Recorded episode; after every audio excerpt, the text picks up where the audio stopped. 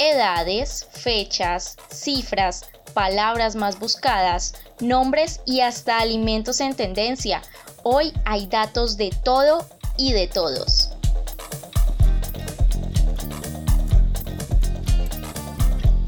Somos Well en Jaguar, unos apasionados por los datos, y en este podcast conversaremos sobre cómo usar los datos para resolver los problemas que están en boca de todos. Aquí empieza, son datos y hay que darlos. Y en otras noticias, la alcaldesa de Bogotá reaccionó a través de su cuenta de Twitter ante esas críticas de un fanático religioso por sus preferencias sexuales.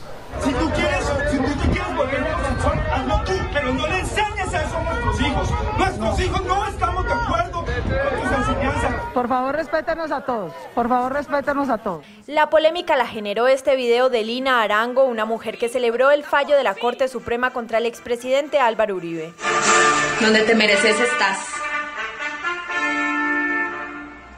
Aunque deberías estar en la picota, ¿no? El problema radica en que la voz de Lina Arango es la que responde en el conmutador de Bancolombia. Para consultas y transacciones, marque 1. En este episodio, cómo rastrear emociones en redes sociales. A quienes nos escuchan desde su casa, su apartamento, su habitación de día o de noche, les damos la bienvenida a la manada de Well Jaguar. Soy Diana Velasco, consultora de comunicaciones de esta empresa. Estamos en este proyecto de podcast en el que estamos hablando de todos estos datos que tenemos día a día, de cómo los podemos analizar y de cómo podemos usarlos, además, en nuestra vida cotidiana. No solo tener los datos, sino también aplicarlos. Por eso nos llamamos Son datos y hay que darlos. En este episodio vamos a hablar de cómo, gracias al Big Data y la inteligencia artificial, podemos conocer distintos amores y odios de las personas frente a temas particulares según sus publicaciones en redes sociales. Vamos a entender cómo se hace esto, qué ventajas y desventajas hay en esta tarea y qué ideas podemos proponer al respecto. Y para eso hemos invitado a dos personas que estarán aquí con nosotros durante toda esta grabación, que son Alejandro Fejet Rivadeneira, antropólogo, epidemiólogo o como él se denomina pseudoepidemiólogo y científico de datos. Tiene amplia experiencia en desarrollo de software, ha sido publicado en prestigiosas revistas científicas e hizo su doctorado en Stanford en ciencias antropológicas. También es socio en diversas empresas de tecnología, profesor asistente de la Universidad del Rosario en el programa de Gestión y Desarrollos Urbanos de la Facultad de Ciencia Política. Por otro lado, tenemos a Valerie Cortés Villalba, politóloga y comunicadora social. Actualmente es periodista del diario El Espectador en la sección Colombia 2020, que es un proyecto periodístico y pedagógico que se enfoca en construir paz para el posacuerdo. En esa sección ha escrito artículos sobre la presencia de las emociones frente a temas de coyuntura en la red social Twitter. Bienvenidos Valerie y Alejandro. Hola, gracias por la invitación. Muy contento de estar aquí. Hola Diana, muchas gracias por invitarme y feliz de estar eh, con Alejandro también. Bueno, empecemos ya, como dicen por ahí, entrar en materia de cómo estamos analizando las emociones que se dan en las redes sociales. Desde Well Jaguar, lo que hacen nuestros científicos de datos es conectarse a la API o la interfaz programática de la red social. En puede ser Twitter, por ejemplo, que es la más usada para, para estos casos. Y de ahí se recopilan miles, miles de publicaciones que tienen relación con un tema de coyuntura y ahí empezamos a darle como esta búsqueda avanzada o esta búsqueda por palabras que queremos extraer. Y todo esto lo hacemos con un algoritmo que se llama Short Text Topic Modeling o STTM, que lo que nos hace o lo que nos ayuda a hacer es que agrupa de manera iterativa los textos a partir de similitudes entre ellos. Entonces nos saca unos grupos y de ahí podemos ver entonces los discursos más frecuentes según estos grupos de palabras o grupos de conversación, como los llamamos también. Este algoritmo no está supervisado, es decir, no es que le estemos eh, metiendo mano o que tenga que estar alguien ahí. Afortunadamente, esa es uno de los avances de la tecnología, que ponemos a correr el algoritmo.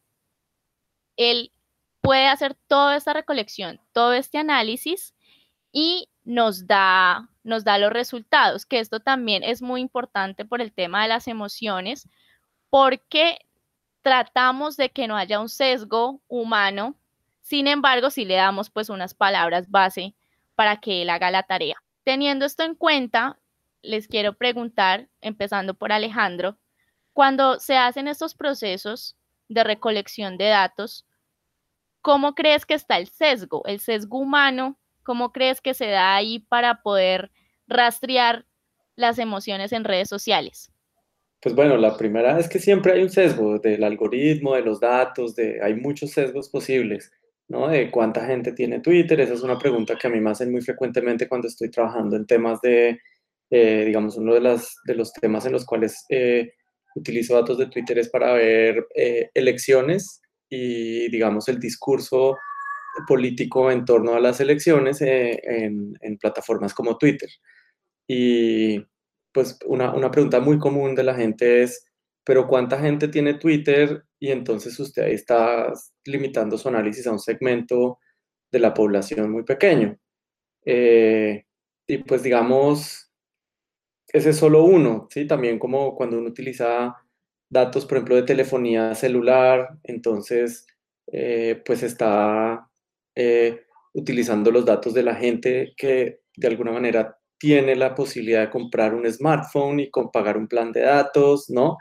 Entonces ese es un problema que siempre está con, con los grandes datos eh, sobre fenómenos sociales o estos datos, digamos, de telefonía celular eh, o, de, plataformas digitales. Pero si tú ves, pues, ¿no? La importancia, o sea, si tú lees, abres el periódico o, o es un noticiero, ahorita los periódicos y los noticieros reportan que Donald Trump dijo algo en Twitter. Esa es una noticia, ¿sí? Entonces, también limitar el alcance de una herramienta, de una plataforma como Twitter, sencillamente a el número de usuarios activos que tiene, también me parece que es un error, porque hay muchos otros medios que están amplificando ese mensaje. Eh, ahorita la verdad es que no sabemos bien las respuestas de cuáles son las poblaciones que están siendo omitidas, si están siendo omitidas porque tienen algunos sesgos de, de preferencias o porque por nivel socioeconómico, por, por edad, por, sí, por, por mil posibles caminos. Se puede dar un sesgo de las personas que tienen acceso a eso. Y además, pues está obviamente también después el sesgo que tú le pones al análisis de datos, que eh, igual el análisis de datos siempre tiene un sesgo y eso es algo que uno también siempre tiene que tener muy presente, más allá de que uno trate de operar desde una manera muy científica y eh, pues igual siempre, como, ¿no? Pues como, como dicen los refranes, pues que igual todo es político y, y pues así uno no lo quiera cuando uno está haciendo un análisis, termina interactuando en, en, en, unas esferas en las que de pronto ni siquiera se imaginó hacerlo como científico. Sí, eso que hablas del sesgo es muy importante y también de la representatividad de las redes sociales en la coyuntura nacional y en la opinión, porque bueno, tenemos a Valerie que es periodista. ¿Cómo has visto esto que nos comentaba un poco Alejandro, de que ahora una forma de poder hablar de qué está pasando o de qué está pensando y opinando la gente, nos estamos remitiendo a Twitter? Yo creo que es muy útil eh, que estemos hablando desde orillas que en algún momento se tocan y es porque entre más transparente eh, uno sea con el lector y entre más transparente desde la academia, se sea con la metodología con la que se hace un artículo o una tesis, pues uno es eh, transparente con los sesgos que hay. Uno no puede garantizar que no haya sesgos. Uno lo que está diciendo es quien lo lea sabe cuáles son y quien lo lea pues sabe a qué atenerse con las conclusiones, eh, con lo que hay. Digamos que aquí en el periodismo hay una necesidad y es poder equilibrar, poder escuchar la otra voz. ¿Cuál es la otra voz de los datos? eso es como un asunto muy interesante, por lo menos para mí que estoy metida en este asunto.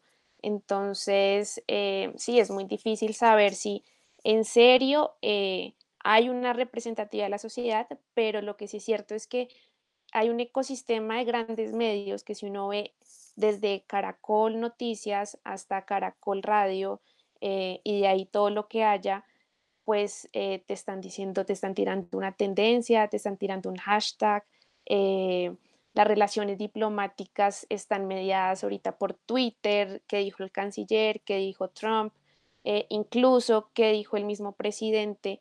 Entonces, eh, yo creo que es inevitable, se ha convertido Twitter especialmente en una herramienta política, eh, a pesar de que en un principio no era la intención, pero así se ha ido evolucionando, tanto que pues en Twitter sabemos lo que dice una institución, sabemos eh, la última sentencia, por lo menos de la, de la Corte Constitucional, de la Jurisdicción Especial para la Paz. Entonces, todo esto ha, transformado un poco qué es noticia, de dónde sale y, y pues cómo la estamos transmitiendo desde los medios de comunicación de una manera crítica, porque pues no todo lo que es tendencia en Twitter es noticia y yo soy muy crítica en ese sentido. Eh, tanto personal como en general y viendo pues el contexto nacional. Gracias, Valerie. Tienes mucha razón en esto de que Twitter se ha convertido en una herramienta importante para los medios de comunicación y también para las declaraciones casi que oficiales, porque muchas fuentes diplomáticas lo usan para dar una declaración y pues simplemente esto algunas veces hace más fácil que una rueda de prensa o que algo un poco más elaborado, simplemente el tweet con la noticia desde la fuente oficial y esto por eso empieza a generar tantas emociones. Y en esta parte quiero que hablemos un poco de estas emociones, de estos sentimientos que se dan más que todo en Twitter y también pues en las otras redes sociales de cómo a veces las redes sociales se pueden volver un campo de batalla o también se pueden volver un, una herramienta o un canal para que todo el mundo se una en favor de una causa. ¿Cómo ven ustedes que la gente moviliza estas emociones uniéndose a las tendencias en redes sociales? Aquí digamos que sí hay que hacer una distinción porque lo que yo puedo hacer en, la libertad que me da la academia de analizar eh, los sentimientos, no lo puedo hacer o bueno, no, no es lo ideal hacerlo en el periodismo. Y pues yo creo que las razones son bastante obvias porque los sentimientos tienen opinión, tienen eh, una posición em, y digamos que los periodistas tenemos que no alejarnos, sino ser un poco más eh, atentos a esto. Entonces, por lo menos en los trabajos que hemos hecho, más allá de analizar los sentimientos, sí nos hemos dado cuenta de que efectivamente hay momentos de la coyuntura nacional, hay incluso un em, sentimiento generalizado eh, hacia, ejemplo, la Jurisdicción Especial para la Paz, que es una em, institución que nació tras el Acuerdo de Paz, que efectivamente em, genera rechazo, genera em, críticas eh, y que sí, digamos que en una democracia todas las instituciones están eh, en ese escarnio público, evidentemente.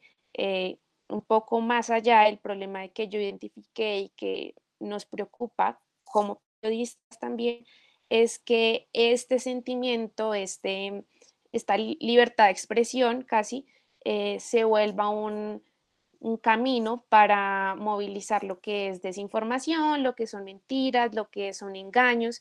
Entonces, este mismo sentimiento de, rechazo, de indignación, puede ser eh, terreno fértil para justamente eh, sembrar mentiras o sembrar em, desconfianza eh, infundada, ¿sí? De manera infundada y de manera pues que tiene un fin político al fin al caso.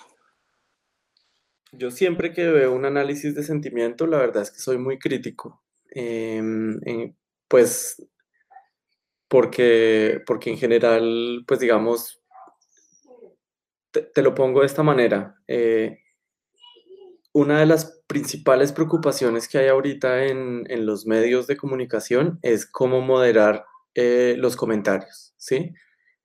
Y, y, la verdad es que no han podido, no han podido moderar los comentarios en los foros para que no se vuelva, pues digamos, esta, eh, esta batalla campal, pues que, que parece un motín, ¿no?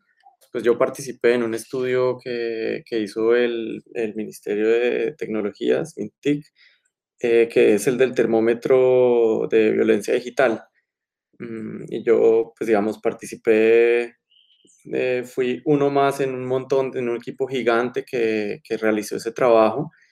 Una de las dificultades más grandes fue justamente cómo volver operativos los conceptos que teníamos en ese momento que revisábamos de la literatura o que la gente a veces, pues como que utiliza coloquialmente, pero, pero pues que no hay una definición muy puntual, como por ejemplo lenguaje tóxico. ¿Qué es lenguaje tóxico en un tweet? ¿Tú cómo lo defines? Y ese lo peor es que resultó siendo más fácil, pero una de las, de las cosas más difíciles ahorita para, para, para definir en términos de identificar lenguaje eh, tóxico es identificar un troll, ¿no? Y entonces, claro, ahí tú puedes ir por mil definiciones y eso depende mucho de que, quién leas, cuál sea tu interés. Entonces nosotros definimos un troll como una persona que estaba provocando, que entraba a un debate, digamos, para agitarlo, echaba un comentario y, y pues eh, puede que respondiera, puede que no, pero es como, como por ejemplo, los chompos o la Legión Hulk o, ¿sí? Eh, grupos, grupos de ese estilo. Eh, el valor más interesante que tiene Twitter y es algo que veo, o sea, que no se explota lo suficiente cuando se hace análisis de, datos de Twitter, es la estructura de la red de debate. ¿sí? Eso, ese es para mí el, el tema en el cual me he tratado de enfocar eh, y pues no, no, solo yo, sino con los equipos en los que trabajamos, hemos discutido bastante, porque el análisis de sentimiento, pues he visto como, como este informe que acaba de sacar, eh, pues que se acaba de volver público, que comete errores de estos errores eh, grandes, como por ejemplo clasificar a Román como, como alguien neutro frente al gobierno. El dato. Para este episodio analizamos tweets originales o únicos, es decir, que no son retweets, sobre dos temas. El caso Uribe, a propósito de su medida de aseguramiento, y las masacres registradas en el mes de agosto de 2020. Para el caso Uribe encontramos alrededor de 800 tweets y para el tema de masacres encontramos casi 1500. Nuestro algoritmo encuentra grupos de conversación y clasifica su sentimiento en cinco categorías, muy positivo, positivo, neutro, negativo y muy negativo. Al realizar el análisis automatizado, encontramos que para el caso Uribe el grupo de conversación más grande tuvo un 85% de sentimiento muy negativo y el grupo con menor sentimiento muy negativo lo tuvo en un 58%. Y para el tema de masacres encontramos un sentimiento predominantemente muy negativo, entre el 70 y 91% en todos los grupos de conversación. Claramente este análisis de sentimiento empieza a generar debate no solo por esta coyuntura o esta noticia de que hay una lista de personas y que según sus tweets pues fueron clasificados como positivos, negativos o neutros frente al gobierno colombiano. Entonces ahí, como lo mencionabas, uno empieza a decir, bueno, ¿y este, este algoritmo cómo está funcionando? Y por eso queremos presentarles, nosotros hicimos un análisis de sentimiento para dos casos coyunturales o, dos casos que han tenido mucha relevancia en Twitter últimamente en Colombia, que fueron el caso Uribe, es decir, cuando se le presentó la medida de aseguramiento al, al ex senador y las recientes masacres que han estado sucediendo en el país. De ahí encontramos grupos de conversación, como les comentábamos al inicio, que nosotros hacemos, eh, pues el algoritmo nos ayuda a hacer unos grupos de las palabras más utilizadas. Y de ahí, por ejemplo, las palabras más usadas en ambos temas y en ambos casos siempre tenían que ver con justicia, con denuncias y con entidades como la Corte Suprema, la Procuraduría y la Fiscalía. Entonces em, uno empieza a pensar, estas personas que están usando estas palabras, que están conversando sobre estas palabras, qué pueden sentir o cómo están siendo esos tweets, porque el análisis de sentimiento que, que le realizamos nos dio una polaridad muy negativa, negativa y muy negativa, unos valores muy, muy negativos. ¿Cómo puede uno sondear bien cuando se habla de, de, estos temas tan polémicos en las redes sociales? ¿Cómo creen ustedes que podríamos mejorar o explorar mejor todas estas tendencias? Yo miro más la estructura de red y eso a mí me parece que limita el problema, pero también te ayuda, digamos, a ver eh, características del debate. Entonces tú puedes ver qué tan polarizado está un debate o no.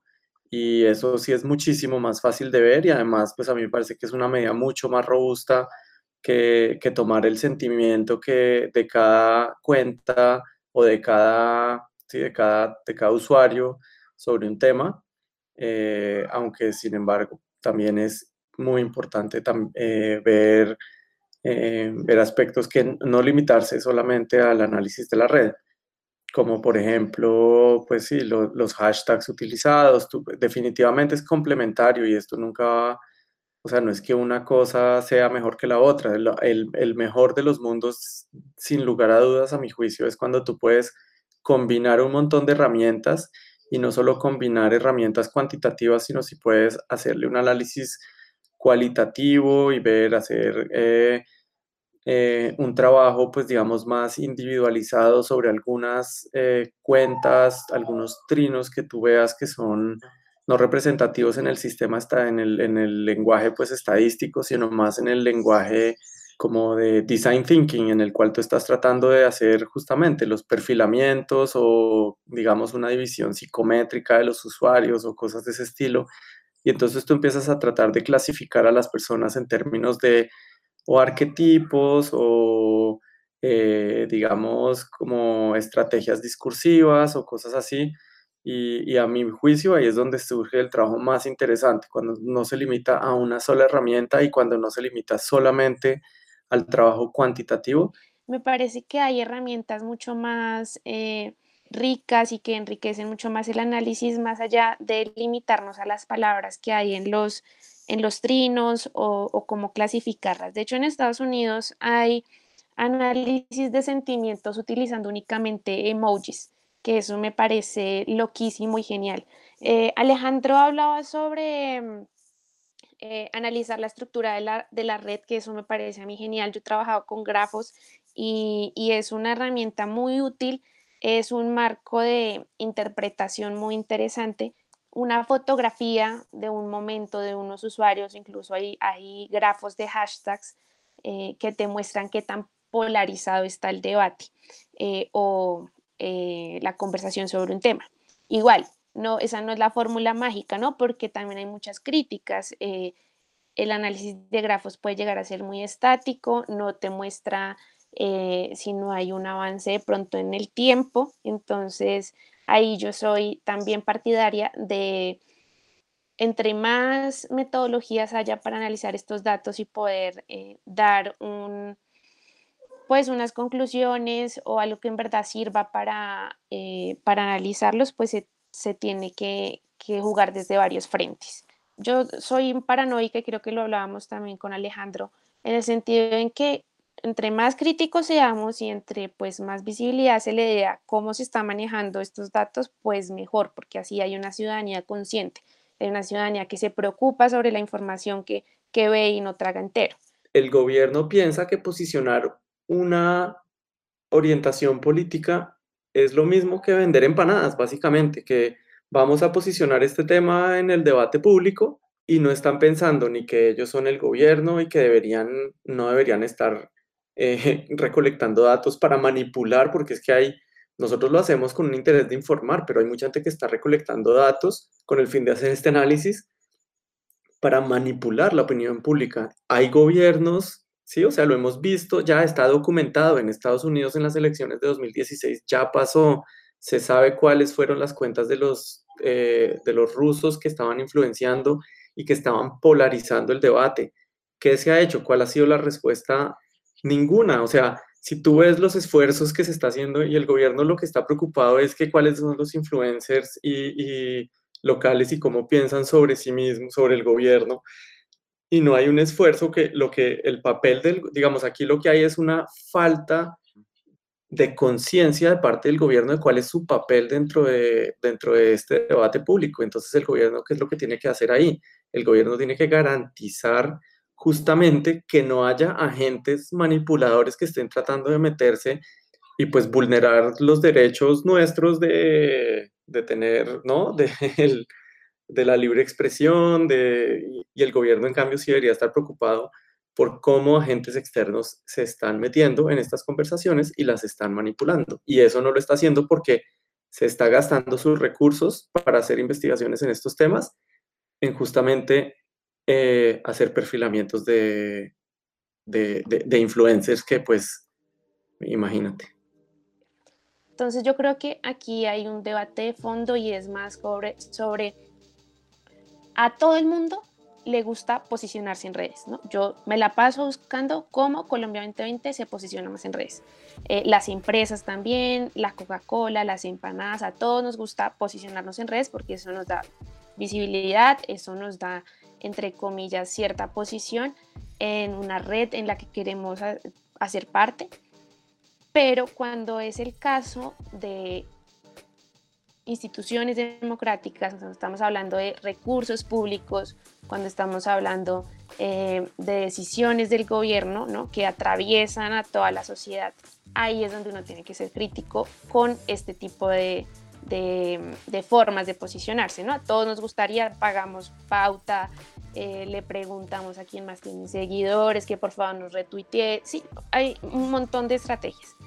Mm, pero esa es mi crítica y yo creo que con Alejandro estamos en esa misma línea de ver que lo que es positivo para el gobierno, negativo, no necesariamente involucra que eso sea así para la sociedad. Y cuando tú le pones eh, una etiqueta a un usuario, a una persona, de entrada lo estás estigmatizando para bien o para mal. Entonces a mí, eh, digamos, en esa parte soy también me critica igual que Alejandro. ¿Quieres conocer más de este tema? Aquí te dejamos el recomendado. Te invitamos a buscar en Internet los siguientes artículos de nuestros invitados. La agresión en la era digital. Reflexiones sobre la paz y la violencia en las redes sociales. Un texto sobre la convivencia digital como un dilema propio del gobierno 4.0. Disponible en ResearchGate. Engaños y bots. La cruzada digital en contra de la JEP. Un análisis de posibles bots detrás del posicionamiento de siete tendencias en Twitter en contra de la Jurisdicción Especial para la Paz, JEP, disponible en la página del espectador. Muchas gracias a los dos. Este tema, claramente a propósito de la coyuntura, está en la conversación de todo el mundo, no solo en la conversación digital, sino también en la conversación análoga, si la podemos llamar así, y es que todo el mundo está hablando de esto, de qué herramientas están usando para ponerle a la persona algo, como decía Valerie, una etiqueta de, de un lado o del otro o neutro. Por eso ya quiero que cerremos este podcast hablando de cómo podemos entonces hacer un, análisis más consciente o cómo podemos aportar a que, eh, a que no sigamos etiquetando simplemente en redes sociales el sentimiento, sino que analicemos otro tipo de cosas. Por ejemplo, en Well Jaguar no hacemos estas etiquetas personalizadas, analizamos grupos de conversación más, nos vamos más al tema del que se está hablando, a la tendencia, a cómo se está moviendo ese tema en opinión entonces quiero preguntarles, si quiere puede empezar Alejandro, como conclusión, ¿cómo crees que se puede mejorar este debate y este análisis para no caer en las etiquetas que a propósito pues tuvieron mucha polémica en el país? Eh, una de las cosas más interesantes que a mí me parece cuando, cuando vimos la película de The Great Hack, esta de, de, de lo de Cambridge Analytica, es que si tú ves, pues estas herramientas que se están diseñando para análisis de sentimiento, análisis de redes sociales, análisis de discurso en, plataformas digitales, pues en algunos países esto lo ponen casi que al nivel de armas de destrucción masiva. Y, y pues digamos, a mí me parece que por lo menos es un debate que deberíamos estar dando, más allá de que uno le parezca que eso es descabellado o no. Y todo esto además en un lapso muy corto de tiempo. Yo me acuerdo cuando la primera vez que conocí Twitter, como por allá en el 2007, no me acuerdo, yo empecé a contarle a mis amigos acá y me decían, no, eso aquí nunca va a pegar, eso seguro, eso es en los países allá desarrollados donde la gente no se ve con nadie. Y ahorita mira, pues Colombia yo creo que es uno de los países en los que la, la discusión en Twitter perturba más la vida de la gente, ¿sí? Porque la gente va y hace paros de acuerdo a lo que diga una persona en Twitter. Entonces, es importante, muy importante entender esto como en un contexto de cambio muy, muy rápido, de cambio súper disruptivo a la manera como consumimos noticias, información y que probablemente solo se acelere más y más. Sí, a mí me parece que, eh, pues la verdad, eh, no está revelada, creo que eh, eso es de distintas, desde el sector privado, desde la academia, em, desde las comunidades de base que también eh, se ponen en la tarea de, analizarlo, pues ninguno tiene la fórmula para hacerlo, eh, pero ya nos vamos dando cuenta cuál no es la fórmula y cuál efectivamente no es el perfilamiento individual, porque eso pone a las personas en, em, en el foco eh, de intereses, no sabemos de quién. Entonces, por ahí no es. creo que una forma bastante mm, práctica y yo creo que honesta. Eh, puede ser como clústeres de comunidades, temas mucho más genéricos, eh, analizar eh, cómo nace un hashtag, cómo se va transformando, cómo se va apropiando. Entonces yo creo que hay distintas formas de, de entrarle a estos datos más allá de perfilar por usuarios, que pues ya sabemos eh, afecta lo que es la democracia en sí, porque nadie tiene por qué tener una etiqueta por lo que publica.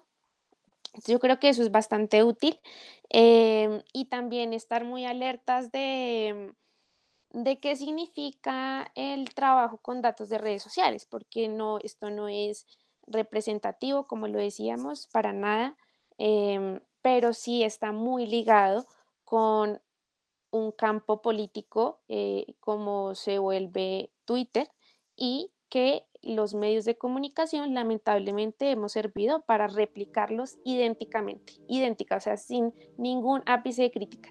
Entonces, yo creo que eh, de eso hay que estar alerta porque, em, pues, ya como decía Alejandro, nosotros como medios no somos quienes eh, ahora somos guardianes de la información, ¿no? Eh, incluso ahorita podemos ver que lo que mueve Twitter más allá de las noticias es la opinión. O sea, vemos cada fin de semana las columnas de Coronel son tendencia, pero también la de los irreverentes, pero también alguna que otra columna de, un medio de comunicación. Entonces, eh, hay una transformación importante no solo en Twitter y en las redes sociales, sino también en, en el periodismo y en cómo nos estamos acercando a muchos fenómenos digitales que le ponen muchos retos a la sociedad en general. Valerie y Alejandro, muchas gracias por acompañarnos en este podcast. Fue una conversación muy interesante. A todos los que están escuchando este episodio los invitamos a que nos comenten qué les pareció en nuestras redes sociales y a que lo compartan por todos sus canales digitales. Muchas gracias por unirse a este proyecto de la manada Well Jaguar. Son datos y hay que darlos. Antes de irte, te recordamos que en Whale en Jaguar potenciamos el poder de los datos. Ofrecemos plataformas digitales y consultorías para analizar todo lo que decimos en redes sociales. ¿Te imaginas todo lo que podrías hacer con nuestros datos? Encuéntranos en www.whaleenjaguar.co y en redes sociales como arroba whaleenjaguar-bajo.